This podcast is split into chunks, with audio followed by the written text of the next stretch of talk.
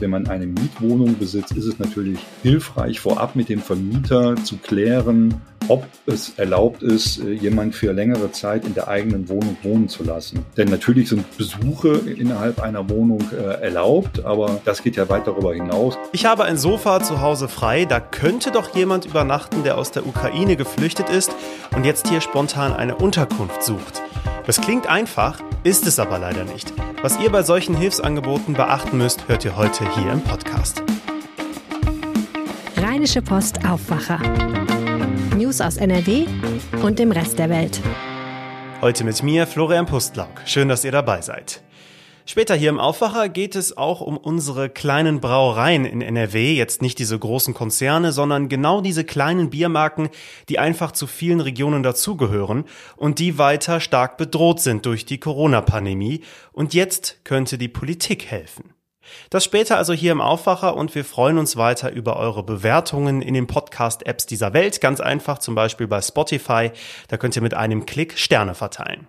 Jeden Tag kommen immer mehr Geflüchtete aus der Ukraine auch hier bei uns in NRW an. Das liegt zum Teil auch daran, dass einfach freiwillige private Hilfskonvois organisieren und Geflüchtete von der Grenze zur Ukraine hier zu uns in die Region bringen.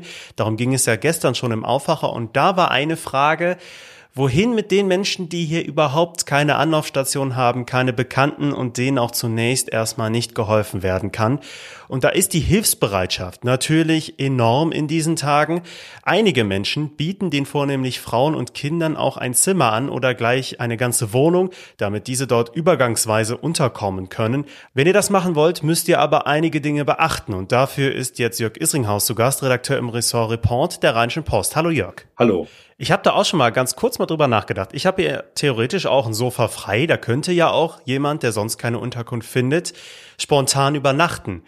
Kann denn prinzipiell jeder und jede einfach eine private Unterkunft anbieten? Prinzipiell ja, das ist gar kein Problem. Das ist jedem freigestellt äh, und das muss auch jeder für sich selbst entscheiden. Und das hängt natürlich davon ab, was für räumliche Voraussetzungen derjenige mitbringt. Also beispielsweise, ob er eine große Wohnung hat oder auch ein eigenes Haus. Grundsätzlich ist es natürlich einfacher, wenn jemand ein Haus hat, weil bei einer Mietwohnung äh, muss natürlich vorab einiges geklärt werden. Okay, also ganz spontan geht das nicht. An wen können sich die Menschen denn wenden, die definitiv jemand jemanden aufnehmen wollen? Also da gibt es verschiedene Möglichkeiten. Zum einen äh, verschiedene Internetplattformen, auf denen man seine Hilfe anbieten kann und auch ein Zimmer oder eine, eine Wohnung anbieten kann. Da muss man zum Beispiel nennen die Internetplattform Unterkunft-ukraine.de oder eleanor.network. Das sind solche Adressen. Und der offizielle Weg läuft dann sicher über die kommunalen Ausländerbehörden der jeweiligen Städte. Dort werden die Flüchtlinge registriert. Das kann aber allerdings noch ein bisschen dauern, denn sie werden ja über die Landeserstaufnahmeeinrichtung in Bochum verteilt und äh, es kann dann schon einige Tage bis zu einigen Wochen dauern, bis dann jeweils Flüchtlinge in den Städten angekommen sind. Okay, und wenn dann eine geflüchtete Person vorübergehend zu mir zieht, muss ich das irgendwo offiziell anmelden? Also prinzipiell nicht. Denn Ukrainer, die einen biometrischen Pass besitzen, die benötigen ja auch kein Visum. Die dürfen äh, zunächst mal 90 Tage hier äh, bei uns bleiben, ohne dass sie sich irgendwo registrieren müssen. Und dieser Aufenthalt wird auch noch mal kurzfristig dann um weitere 90 Tage verlängert. Wer kein Visum hat, beziehungsweise wer, wer keinen biometrischen Pass hat, der muss sich registrieren lassen bei den Ausländerbehörden beziehungsweise bei der Landeserstaufnahmeeinrichtung. Habe ich ja gerade schon gesagt, die werden dann verteilt auf die einzelnen Kommunen. Und wenn man dann über diesen Weg jemanden findet, dem man, wie gesagt, mit einer, mit einer Wohnung, mit einem Zimmer helfen kann, dann ist derjenige ja schon registriert. Wenn man eine Mietwohnung besitzt, ist es natürlich hilfreich, vorab mit dem Vermieter zu klären, ob es erlaubt ist, äh, jemand für längere Zeit in der eigenen Wohnung wohnen zu lassen. Denn natürlich sind Besuche innerhalb einer Wohnung äh, erlaubt, aber das geht ja weit darüber hinaus. Da hat man ja quasi jemanden zur Untermiete und das muss einfach vorab abgeklärt werden. Es empfiehlt sich zumindest.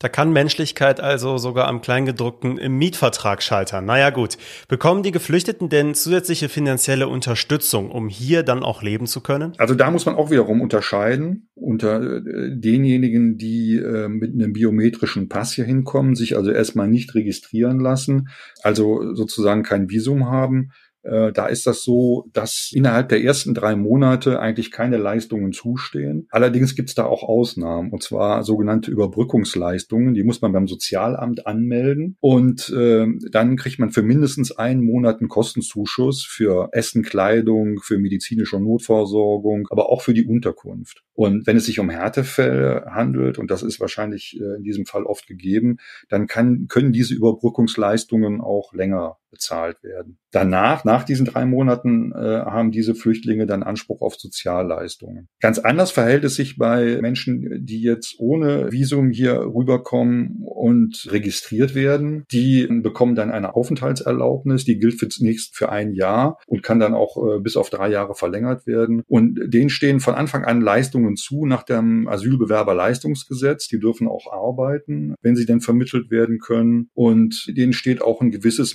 medizinisches Versorgungsangebot Angebot äh, zur Verfügung, zumindest in den ersten 18 Monaten. Das ist zwar eingeschränkt, deckt aber dann doch schon einiges ab. Es sind ja vor allem Frauen mit ihren Kindern, die auf der Flucht sind und natürlich auch mit traumatischen Erfahrungen zu kämpfen haben.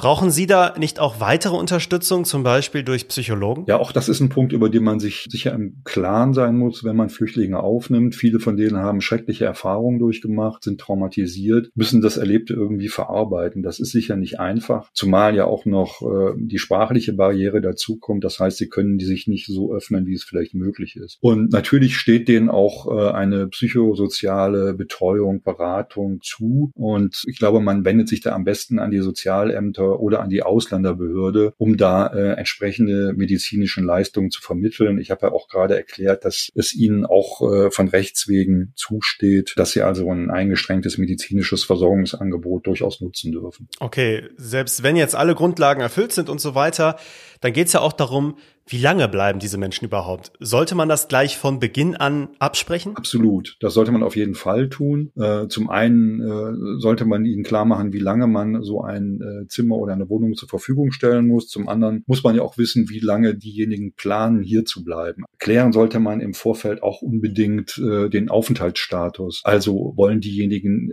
mit Visum hier sein, also mit ihrem biometrischen Pass, oder lassen sie sich registrieren bei der Landeserstaufnahmeeinrichtung, um eine Aufenthaltserlaubnis Aufenthaltserlaubnis zu bekommen für längere Zeit und auch arbeiten zu können. Auch das sollte man im Vorfeld klären. Also Jörg, wir fassen nochmal zusammen. Hilfsbereitschaft, schön und gut. Ja, ganz großen Respekt vor denen, die das jetzt alles so kurzfristig auf die, auf die Beine stellen.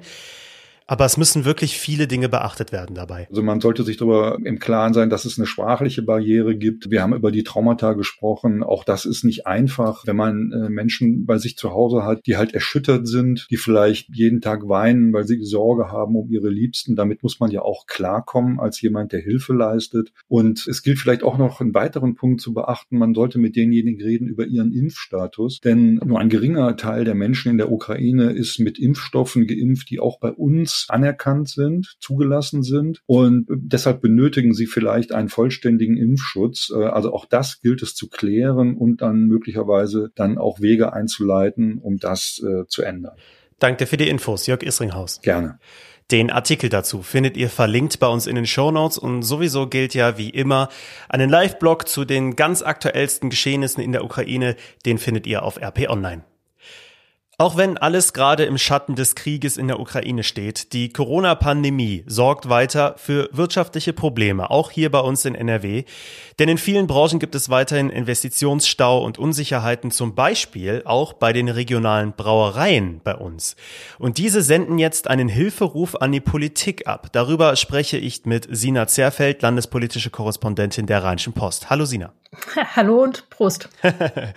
ja, Prost. Die Frage ist bei vielen Brauereien, wie lange geht das noch gut in dieser Lage? Über welche Brauereien sprechen wir überhaupt gerade? Wir sprechen über die kleinen und mittleren Brauereien, die es in Nordrhein-Westfalen gibt. Also das sind die, ähm, die so bis zu 200.000 Hektoliter Bier pro Jahr produzieren. Die sehen sich durch die Corona-Pandemie besonders belastet und äh, durch diese ganzen Umstände die dadurch entstanden sind, besonders bedroht. Mhm. Das heißt, es geht jetzt nicht um diese ganz großen in der Branche, die wir kennen, also Biermarken, äh, die uns jetzt in jeder Kneipe gefühlt begegnen. Hm, ganz genau, um die geht es nicht. Also ich will jetzt keine Marken nennen, aber die einem äh, in jeder Werbung entgegenspringen, die sind es eben nicht. Jetzt gab es in diesem Winter keinen richtigen Lockdown, aber trotzdem viele Einschränkungen. Ne? Also zum Beispiel in der Gastronomie, natürlich jetzt auch im Karneval. Das sind alles ganz wichtige Standbeine für Brauereien. Wie bedrohlich ist die wirtschaftliche Lage? Also die kleinen und mittleren Brauereien sagen, die Lage ist dramatisch, brutal, wirklich ernst. Das ist das, was die selber beschreiben. Das liegt daran, dass bei diesen ganzen Veranstaltungen, also Karnevalssessionen, wenn die praktisch abgeblasen worden sind oder Schützen- und Straßenfeste, die reihenweise ausgefallen sind, aber auch wenn die Kneipen zu waren. Und wir blicken da ja nicht nur jetzt auf die vergangenen Monate, sondern auf die Zeit seit Beginn der Pandemie. Da gab es ja längere Phasen, in denen da wirklich alles dicht war. Dann bricht der Fassbierverkauf ein. Und die kleineren Brauereien sind viel stärker als die großen Big Player in dieser Branche auf den Fassbierverkauf angewiesen. Das ist für die ein viel wichtigeres Standbein. Okay, Umsatzverluste ist natürlich das eine Problem. Das andere Problem, und das kennen wir leider alle aus unserem Alltag, ist, dass ja fast alles derzeit teurer geworden ist. Das dürfte auch die Brauereien ziemlich beschäftigen, oder? Ja, ganz genau. Also die Brauereien sagen, egal was es ist, Kronkorken, Flaschen, Pappeleien, Etiketten, alles sei deutlich teurer geworden inzwischen. Und jetzt gucken die natürlich auf die Energiepreise. Also sie sagen Brauereien, wir sind energieintensive Unternehmen, ähm, da schmant uns nur noch Übles. Mhm. Jetzt kommt also auch der Hilferuf an die Politik. Ja, das kennen wir aus ganz, ganz vielen Branchen, vor allem auch von kleineren Unternehmen. Die SPD, die hat bereits darauf reagiert. Wie könnte denn so ein Hilfspaket für die Brauereien in NRW aussehen? Die SPD schlägt vor, dass es ein Rettungspaket geben soll von 22,5 Millionen Euro. Und das soll aus dem Rettungsschirm, der für das Land Nordrhein-Westfalen aufgelegt worden ist, genommen werden, dieses Geld. Die sagen, da sind 25 Milliarden Euro drin, da wäre im Topf noch genügend Geld übrig, um den Brauereien jetzt auch unter die Arme zu greifen. Und diese 22,5 Millionen Euro, das orientiert sich an der Biersteuer, die diese kleinen und mittleren Brauereien seit Beginn der Pandemie gezahlt haben. Die würden praktisch das Geld zurückbekommen. Jetzt ist es aber auch so, dass sich gerade kleinere und mittlere Brauereien schon vor der Corona-Pandemie schwer getan haben. Es gibt heute auch deutlich weniger Brauereien als noch vor einigen Jahren. Das bedeutet gleichzeitig auch, diese Probleme, die werden jetzt verschärft, klar, aber sie waren ja schon vorher da. Da ist dann die Frage, wie sehr kann die Politik überhaupt helfen und sind am Ende überhaupt alle Unternehmen noch zu retten? Auf keinen Fall wird man alle retten können. Ich meine, es sind ja auch wirklich schon viele Unternehmen, wenn wir an Geschäfte denken, die es nicht geschafft haben. Es sind ja schon viele Unternehmen sehr belastet oder sogar mussten Insolvenz anmelden. Ne? Also ohnehin und auf keinen Fall kann man alle retten. Allerdings muss man sich halt die Frage stellen, bei allen Rettungsmaßnahmen, die man auflegt, wie soll denn die Gesellschaft oder wie soll denn die Welt nachher noch aussehen äh, nach der Pandemie? Und da muss man eben sehen, wie man das Geld verteilt und wie man vielleicht dann doch möglichst viele rettet. Und was die SPD zum Beispiel sagt, ist, dass sie fürchtet, dass die regionale Bierkultur, also diese kleineren Marken, die auch zur Region gehören und dann auch die Bindung der Brauereien zu beispielsweise örtlichen Vereinen und zur örtlichen Kultur, dass das verloren geht. Da muss man eben eine Abwägung treffen. Die Landesregierung weist darauf hin, dass es ja sehr viele Corona-Hilfen gibt und dass da im Prinzip ja alle von profitieren können, auch die Brauereien. Die Brauereien sagen, dass sie eben davon im Einzelfall sehr oft nicht profitieren konnten diese Abwägung wird eben zu treffen sein. Das wird die Landespolitik jetzt beraten müssen. Hm. Was ich mich jetzt noch gefragt habe, bei diesem Thema, in ja, gut zwei Monaten wird gewählt in NRW. Wie sehr werden diese ja, Hilfsunterstützungen jetzt zunehmen, die von Seiten der Parteien ja angekündigt werden vor der Wahl dann? Die äh, Versuche, Branchen zu helfen, sind natürlich immer auch ein Wahlkampfthema. Andererseits muss man sagen, das hattest du ja schon zur Erwähnung gebracht, das ist jetzt keine Branche, die ständig allen vor Augen steht. Ich glaube also, dass wir jetzt überschwemmt werden mit Hilfsangeboten für alle möglichen Sparten, das denke ich eher nicht. Vielen Dank, Sina Zerfeld. Gerne. Vielleicht bei den teuren Spritpreisen auch einfach mal ein bisschen weniger fahren und das gesparte Geld dafür in einen Kasten eurer Lieblingsbrauerei investieren. Das dürfte auch schon geholfen haben. Mehr zu dem Thema findet ihr natürlich bei uns verlinkt in den Show Notes. Und diese Themen könnt ihr heute auch noch verfolgen. In NRW bekommt ihr derzeit kaum noch Jodtabletten, das melden die Apotheken. Aus Angst vor einer Nuklearkatastrophe haben sich viele Menschen mit den Tabletten eingedeckt. Die Apotheker warnen aber davor, die Einnahme sei sinnlos und gesundheitsgefährdend. Der NRW-Landtag beschäftigt sich heute weiter mit dem Krieg in der Ukraine. In einer Sondersitzung wird über die aktuelle Situation gesprochen und im Wirtschaftsausschuss geht es außerdem um konkrete Folgen der Sanktionen gegen Russland. In Köln wird heute ein spektakulärer Prozess fortgesetzt, und zwar gegen den früheren Remsmar-Entführer Thomas Drach. Ihm werden Raubüberfälle auf Geldtransporter und versuchter Mord vorgeworfen. Heute sollen Zeugen verhört werden. Die edelsten Restaurants in NRW blicken heute gespannt nach Hamburg. Dort verleiht der Guide Michelin die berühmten Michelin-Sterne für das Jahr 2022 oder zieht auch wieder welche ab. Derzeit gibt es rund 50 Sterne-Restaurants hier in NRW. Zum Wetter, auch heute bleibt es in ganz NRW sonnig, am Nachmittag sind bis 14 Grad möglich, nachts kühlt es sich aber wieder deutlich ab. Das sind auch die Aussichten für die restliche Woche. Das war der Aufwacher für Mittwoch, den 9. März 2022.